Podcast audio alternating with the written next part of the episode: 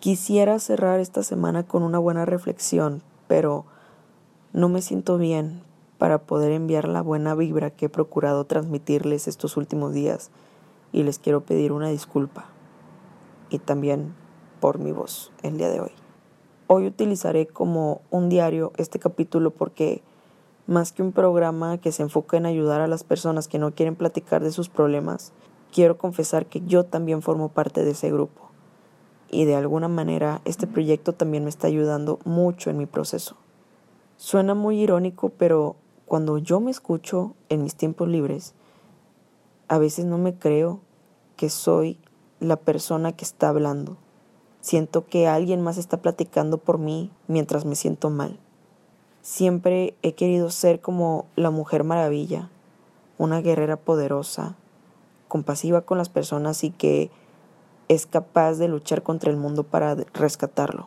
Pero a veces me meto tanto en ese papel que se me olvida que en el mundo real solo soy una humana de carne y hueso y que hay momentos en donde simplemente no puedo con todo. Eso no quiere decir que sea débil, simplemente es un recordatorio de que también necesito permitirme sentir, tener bajones, quedarme en el cuarto todo el día y llorar con canciones de Cristian Castro hasta quedarme dormida.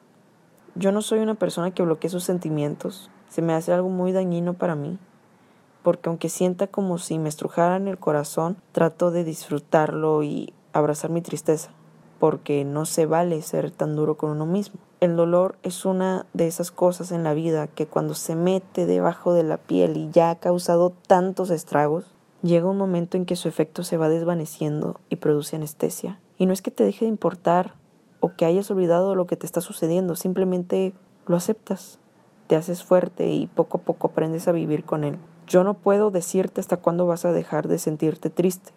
Lo que puedo hacer por ti es acompañarte, y sentarme contigo. No es necesario que me digas lo que te pasa. A veces solamente necesitamos estar en silencio y que alguien simplemente nos recuerde que somos valiosos. Si quieres un consejo el día de hoy, el mejor que yo te puedo dar es que siempre seas amable con quienes te rodean, pero mucho más amable contigo.